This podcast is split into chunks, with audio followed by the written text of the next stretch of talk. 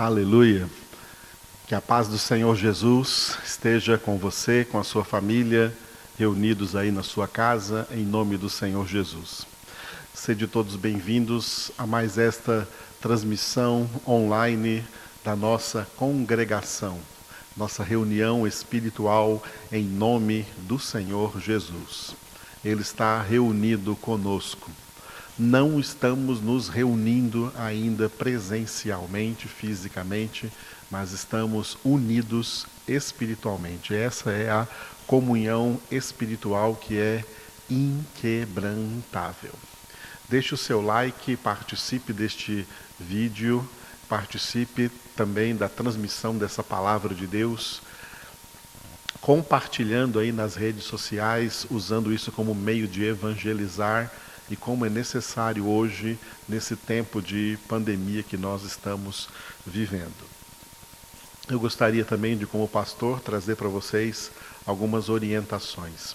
É claro que, como pastor, eu gostaria que todos estivessem reunidos aqui no mesmo lugar, no nosso salão aqui, mas mesmo com as flexibilizações que aconteceram nas últimas semanas, nós não estamos vendo, não estamos tendo da parte do Senhor nenhum discernimento para fazer isso, entendendo que qualquer espécie de flexibilização agora da quarentena, do isolamento social, está se refletindo como um aumento dessa doença.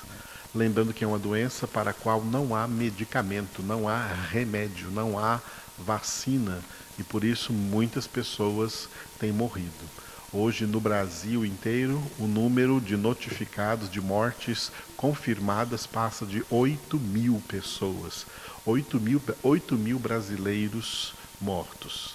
E muitas vezes nós aqui em Goiás ficamos pensando que em Goiás está tranquilo, está muito baixinho, e muitas pessoas, por, por essa causa, estão pensando que podem tomar a sua vida normal aí fora e o resultado disso poderá ser muito grave para o nosso estado, para as cidades, inclusive Anápolis, que no estado de Goiás é a terceira cidade. A primeira é Goiânia, segunda Aparecida de Goiânia e logo abaixo, logo abaixo a nossa cidade de Anápolis. Irmãos, é momento de termos prudência. Como pastor, eu gostaria de estar presente, com todo o rebanho do Senhor presente.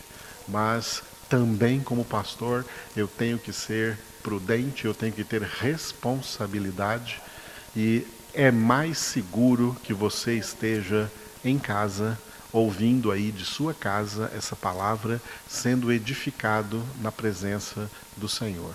E nós estamos aqui também amando vocês, orando por vocês, querendo o bem de todos vocês e não queremos jamais que a congregação seja um motivo de alguém ficar doente ou até possivelmente falecer.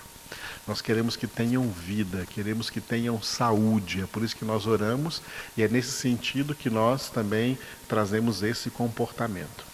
Não fique pensando por aí que porque tem igrejas que estão abrindo que por que que nossa também não abre? Não. Tem igrejas abrindo, mas isso não é uma coisa responsável. Não é prudente e, portanto, aqueles que são responsáveis e prudentes entendem que o melhor ainda é o isolamento, ficar em casa. As flexibilizações que aconteceram em todo o país, inclusive aqui em Goiás, elas já trouxeram um resultado de aumento mais rápido de transmissão dessa doença. Uma doença que mata rapidamente. Tem pessoas que não morrem, que são curadas, louvado seja Deus por isso, existe. Mas aquelas que morrem, morrem muito rapidamente e em número também muito grande em relação a qualquer outra epidemia aí dos nossos tempos. Mata muito rapidamente essa enfermidade, então nós temos que preservar a vida. A nossa luta sempre é em favor da vida, porque o nosso Deus é vida e é Ele quem a todos dá vida. Ele dá vida, o Senhor é quem nos dá vida. A vida é um talento e, como um talento, também a nossa atitude em relação a todo talento que recebermos de Deus é preservar esse talento e não e não jogá-lo fora, e não estragá-lo, e não deteriorá-lo, mas preservar o talento que o Senhor nos deu da vida, tanto a nossa como também a do próximo, a de qualquer outra pessoa. E é isso que o isolamento social tem feito. As quarentenas em casa têm mantido as pessoas livres de contágio e também não contagiando outras pessoas. Isso é muito importante, irmãos, nesse período até que venha um medicamento.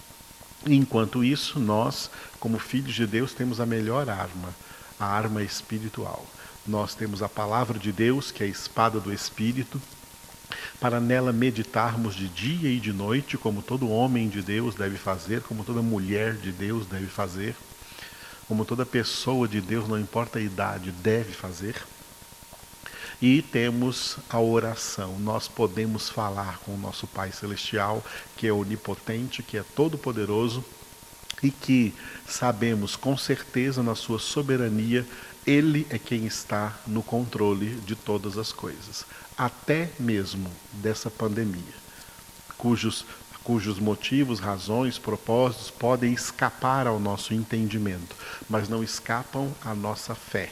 Nós cremos que Deus tem o controle, que Deus é soberano sobre tudo isso. Então, a Ele é que nós nos reportamos e, se tem alguma ansiedade, o que a palavra ensina é isso, lançando sobre Ele toda a nossa ansiedade, porque Ele tem cuidado de nós.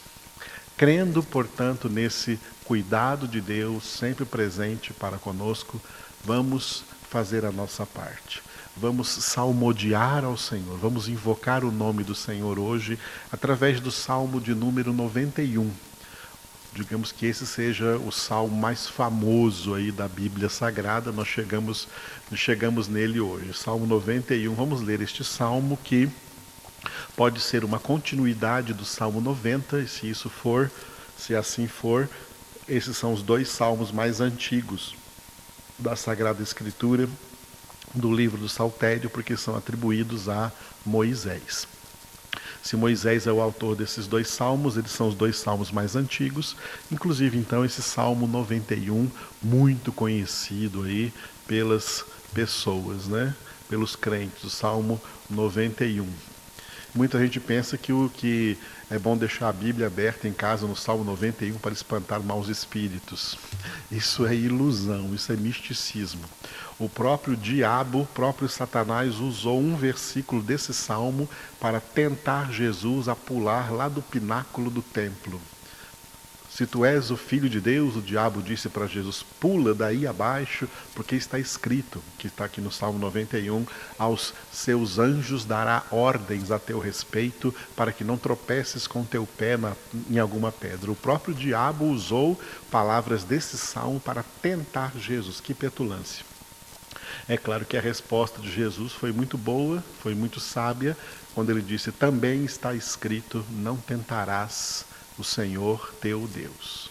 Então, o próprio Jesus, sendo filho de Deus, sabendo que poderia contar com a proteção de Deus, uma vez ele disse que se invocasse doze legiões de anjos viriam livrá-lo de qualquer problema, de qualquer ameaça, e o próprio Jesus, com todas essas garantias, ele não foi imprudente e não tentou o Pai, não tentou a Deus, mas agiu com a sabedoria do Senhor, apesar do diabo ter usado a Escritura, a palavra de Deus, o Salmo 91, para tentá-lo. O que expulsa os demônios da nossa vida, da nossa casa, não é a palavra de Deus escrita com tinta aí na Bíblia que fica aberta. É a palavra de Deus escrita aqui na nossa mente pela obra do Espírito Santo, conforme Paulo escreveu em 2 Coríntios 3:3, essa palavra que faz de nós então cartas vivas de Cristo, ou seja, uma Bíblia viva, carta viva de Cristo, escrita não com tinta, mas pelo Espírito do Deus vivente, não em tábuas de pedra, mas em tábuas de carne, isso é no nosso coração. O diabo não tem medo da nossa Bíblia escrita no papel, ele tem medo quando essa Bíblia está escrita dentro de nós e nós pensamos isso, vivemos isso, falamos isso. É isso que o diabo teme e é isso que significa expulsar demônios em nome de Jesus. É quem tem a palavra de Deus na sua vida, encarnada, encarnada na sua própria essência, na sua vida, é que passa a ter autoridade sobre Satanás e sobre todos os demônios. Mas o Salmo 91 realmente é palavra de Deus, e palavra de Deus também colocada aqui, inspirada nas Escrituras, para servir para nós de clamor, de oração, de intercessão, de suplicarmos ao Senhor nosso Deus, louvarmos, adorarmos, pedirmos, darmos graças, tudo isso tem dentro do contexto do livro dos Salmos. Por isso que o apóstolo Paulo diz: Enchei-vos do Espírito, falando entre vós com salmos. Vamos então agora falar entre nós, mesmo fisicamente distantes, mas espiritualmente unidos. Vamos falar entre nós. Fale aí na sua casa, onde você estiver, o Salmo de número 91. O que habita no esconderijo do Altíssimo e descansa à sombra do Onipotente, diz ao Senhor: Meu refúgio e meu baluarte, Deus meu em quem confio pois ele te livrará do laço do passarinheiro e da peste perniciosa. Cobrir-te-á com as suas penas, e sob as suas asas estarás seguro. A sua verdade é pavês e escudo. Não te assustarás do terror noturno, nem da seta que voa de dia, nem da peste que se propaga nas trevas, nem da mortandade que assola ao meio-dia. Caiam mil ao teu lado e dez mil à tua direita, tu não serás atingido. Somente com os teus olhos contemplarás e verás o castigo dos ímpios, pois disseste: O Senhor é o meu refúgio. Fizeste do Altíssimo a tua morada. Nenhum mal te sucederá, praga nenhuma chegará à tua tenda porque aos seus anjos dará ordens a teu respeito, para que te guardem em todos os teus caminhos. Eles te sustentarão nas suas mãos, para não tropeçares na alguma pedra. Pisarás o leão e a áspide, calcarás aos pés o leãozinho e a serpente. Porque a mim se apegou com amor, eu o livrarei. Poluei a salvo, porque conhece o meu nome. Ele me invocará e eu lhe responderei. Na sua angústia eu estarei com ele, livrá-lo-ei e o glorificarei. Saciá-lo-ei com longevidade e lhe mostrarei a minha salvação. Aleluia! Que salmo maravilhoso. Eu gostaria de destacar um versículo, mas antes desse versículo que eu vou destacar, eu quero lembrar que o primeiro versículo traz dois títulos que podem ser empregados corretamente a Jesus. Jesus Cristo é o esconderijo do Altíssimo e também a sombra do Onipotente. Quem é o salvo? Quem é aquele que foi alcançado pela graça de Deus e foi por Deus liberto do império das trevas e transportado para o reino do Filho do seu amor, Jesus Cristo, como Paulo escreveu em Colossenses 1,13, texto que eu cito muito aqui para vocês e vou citar sempre bastante ele para vocês, porque é uma palavra muito esclarecedora de Deus no que diz respeito ao modus operandi que Deus faz na nossa salvação. Como Deus opera a salvação nas nossas vidas nos libertando do império das trevas que é o estado de condenação, estado espiritual de condenação, o domínio de Satanás, é assim que o Satanás domina sobre toda a humanidade, porque estão em pecado. Deus nos tira desse estado e nos transporta para o reino do Filho, que é o estado de salvação.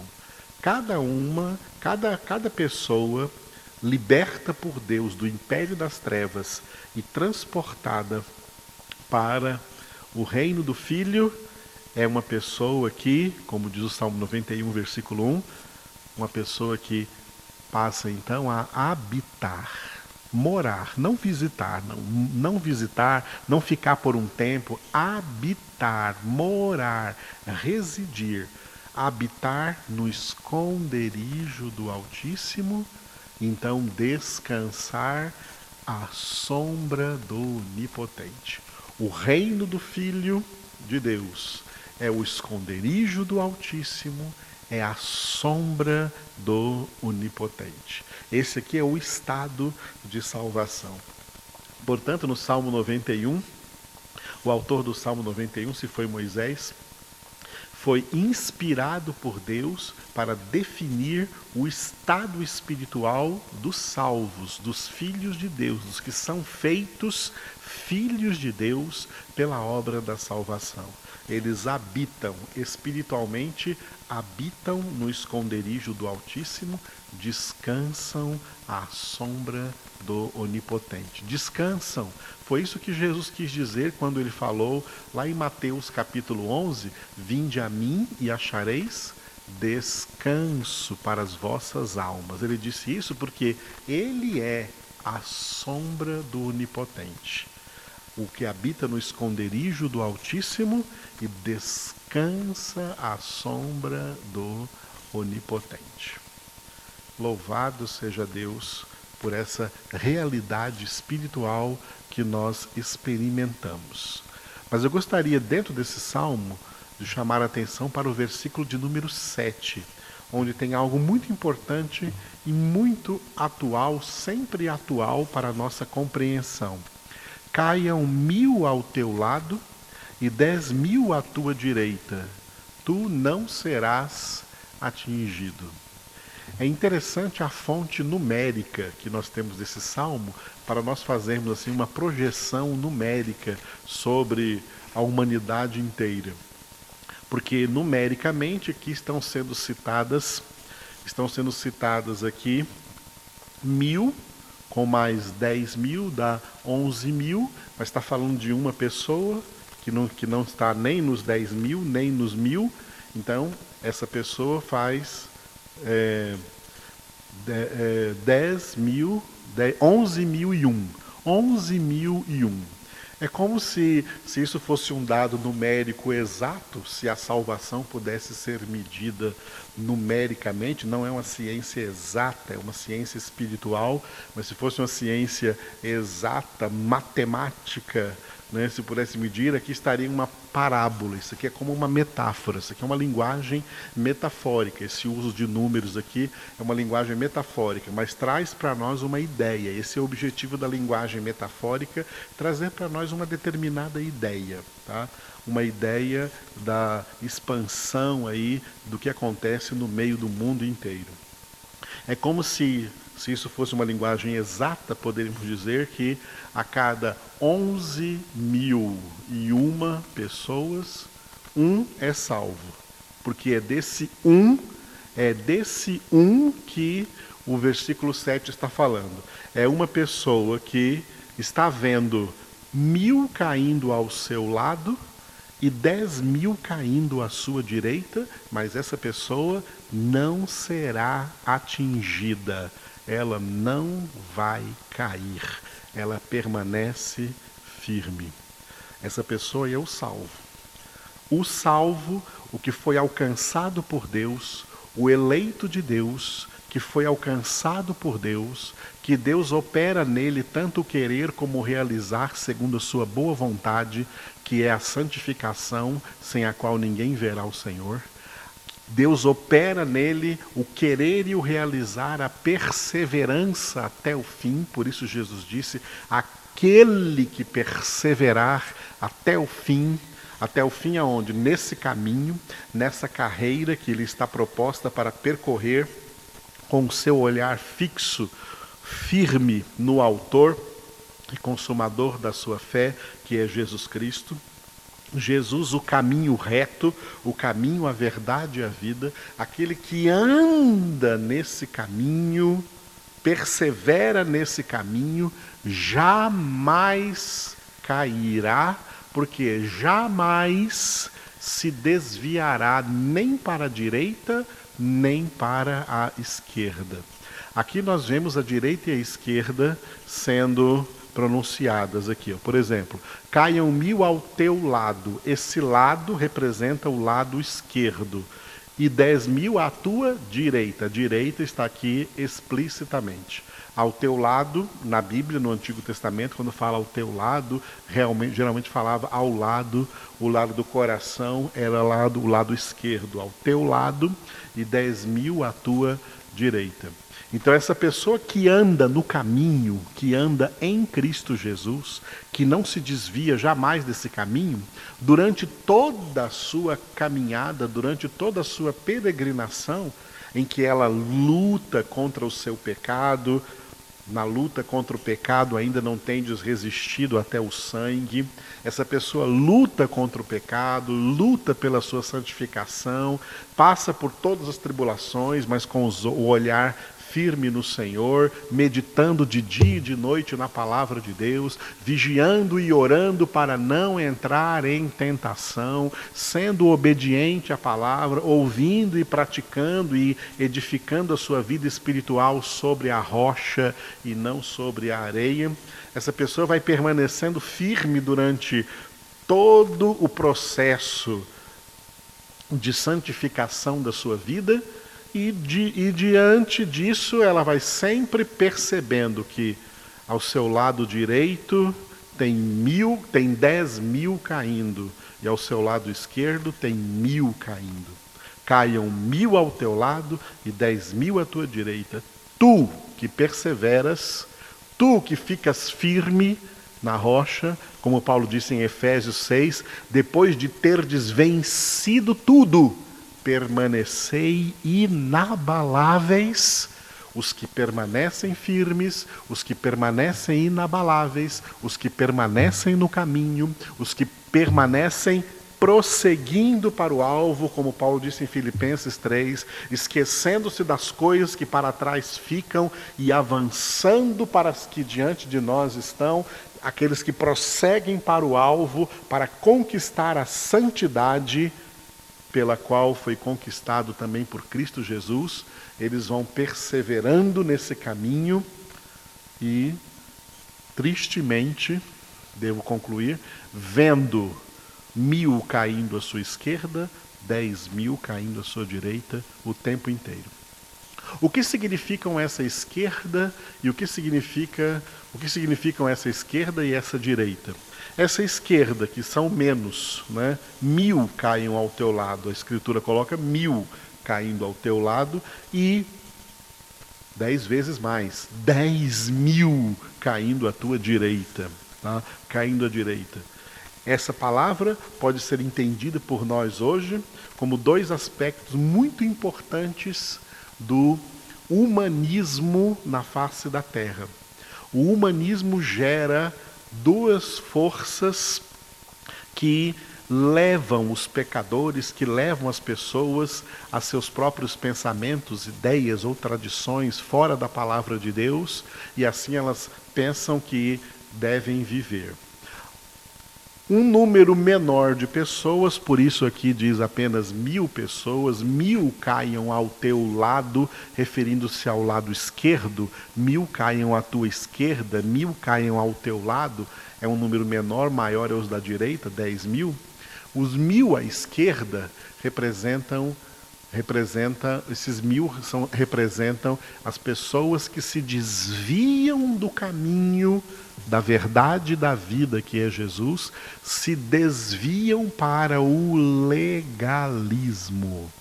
O que, que é o legalismo? Legalismo é a ideia que as pessoas têm de que serão salvas por prática da lei ou da própria lei de Deus ou de leis religiosas ou de leis rígidas que elas mesmas criam pensando que observando radicalmente essas leis elas serão salvas. Bom, a própria palavra de Deus declara que pela prática da lei, e se referindo à lei de Deus, não à lei de homens nem à lei de igrejas ou a leis de religiões, não.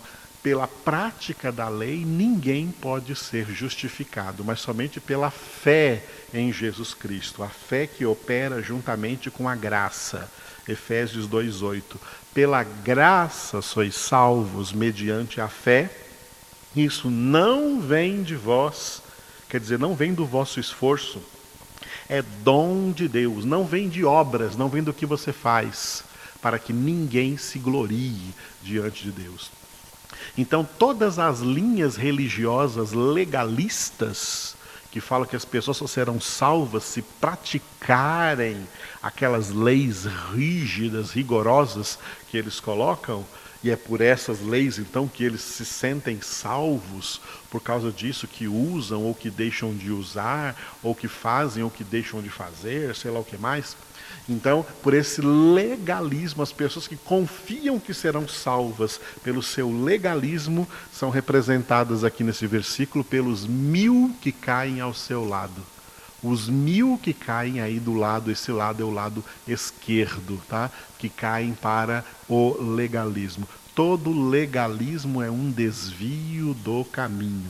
No caminho tem lei, sim, mas a obra da salvação não é pela lei, é pela graça. A lei é para estabelecer para nós os parâmetros de santidade que nós devemos correr atrás deles na nossa santificação.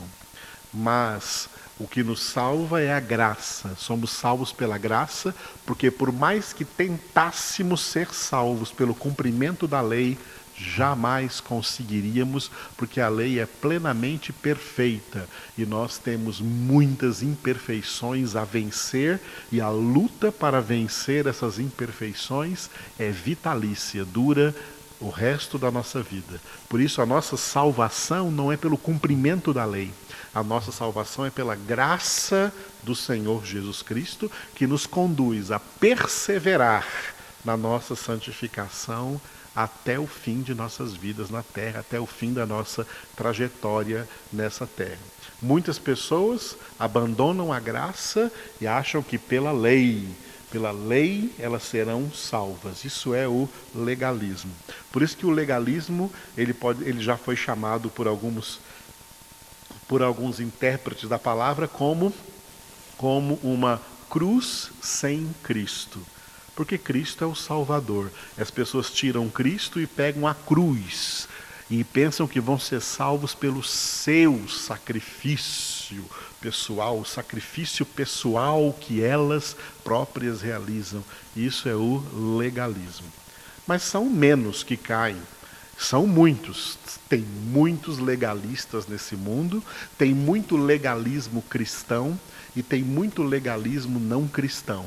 Legalismo cristão são legalismos criados sob a égide do cristianismo, dizendo que é cristianismo que crê em Jesus Cristo. Mas existe muito legalismo sem Cristo, legalismo de religiões que não são religiões cristãs. Tem legalismos judaicos, tem legalismos islâmicos, tem legalismos budistas, muitos legalismos onde pessoas fazem tremendos sacrifícios porque acham que por meio desses sacrifícios, as coisas difíceis que elas conseguem fazer, por meio disso elas podem ser santificadas ou podem ser justificadas. Isso é um desvio, isso é um legalismo. Não há salvação aí nesse desvio, porque só há salvação no caminho. Jesus diz: Eu sou o caminho, a verdade e a vida. Ninguém vem ao Pai senão por mim. Do outro lado, que tem o maior número de pessoas, então, né, caiam mil ao teu lado, que é a esquerda, e dez mil, dez vezes mais do que isso, à tua direita. São os que se desviam para o lado direito São os, os dez mil caiam à tua direita. São é o contrário do legalismo, por isso é mais chamativo, é mais atrativo. É o liberalismo. Se o legalismo é cruz sem Cristo, o liberalismo é uma espécie de Cristo sem cruz onde as pessoas que vão para esse liberalismo, eles pensam que agora, porque estão no período da graça, acham que não tem mais nenhuma lei, passou o tempo da lei, estão só no tempo da graça, então eles acham que por causa dessa graça podem fazer o que quiserem, podem pecar à vontade, pode seguir as coisas do mundo, pode fazer o que quiser que eles estão de boa, estão salvos do mesmo jeito. É errado, essas pessoas estão pensando muito erroneamente. Elas, elas são pessoas decaídas, são que pessoas que nós estamos vendo aí caindo, os 10 mil que estão caindo à nossa direita, estão caindo aí à direita do caminho, estão caindo aí no liberalismo. Tá? Legalismo e liberalismo. Muitos mil caem no legalismo, dez, enquanto isso, dez mil caem no liberalismo. Tu, um só, tu, cada um, que permanece no caminho, que não se desvia nem para a direita nem para a esquerda, que não se desvia nem para o legalismo nem para o, nem para o liberalismo, mas permanecem em Cristo, permanecem no caminho reto caminho reto, no caminho que é chamado por Jesus também de caminho estreito, caminho apertado, tá? Mas cujo fim é a vida eterna com Deus. É nesse caminho que nós temos que perseverar. Aleluia. E quando o resto do salmo, várias passagens, diz, por exemplo, para essa pessoa que permanece no caminho, praga alguma chegará à tua tenda, a peste não vai te atingir. Isso não significa que uma pessoa que esteja no caminho não vá pegar Covid-19 ou alguma enfermidade, alguma praga física dessa, não. O que a, a praga que não vai chegar nessa tenda, a peste que não vai derrubar essa pessoa do caminho mais é o pecado, porque ela luta contra o pecado até o fim, permanecendo em Cristo. E mesmo que então, no caminho, ela morra por algum motivo, porque chegou o dia de morrer, como diz no Salmo 139, como Jesus também disse, né, quando alguém completa os seus dias na terra, quem pode acrescentar um só côvado à duração da sua vida, mesmo que essa pessoa morra, seja lá por qual motivo for, até pode ser até por Covid-19, é porque chegou o dia dessa pessoa e se ela está perseverando no caminho, ela vai para o paraíso esperar a ressurreição, porque para ela vale o que Paulo escreveu em Filipenses 1, 21, né? Para mim, o viver é Cristo e o morrer é lucro. Essa vida aqui na terra, como nós vimos domingo no Salmo de número 90, ela é transitória, ela é passageira, é apenas o primeiro estágio da vida do homem na sua existência. Então, o que nos, o que nos vale nesse primeiro estágio é estar habitando no esconderijo do Altíssimo, à sombra do Onipotente. Isso é estar em Cristo.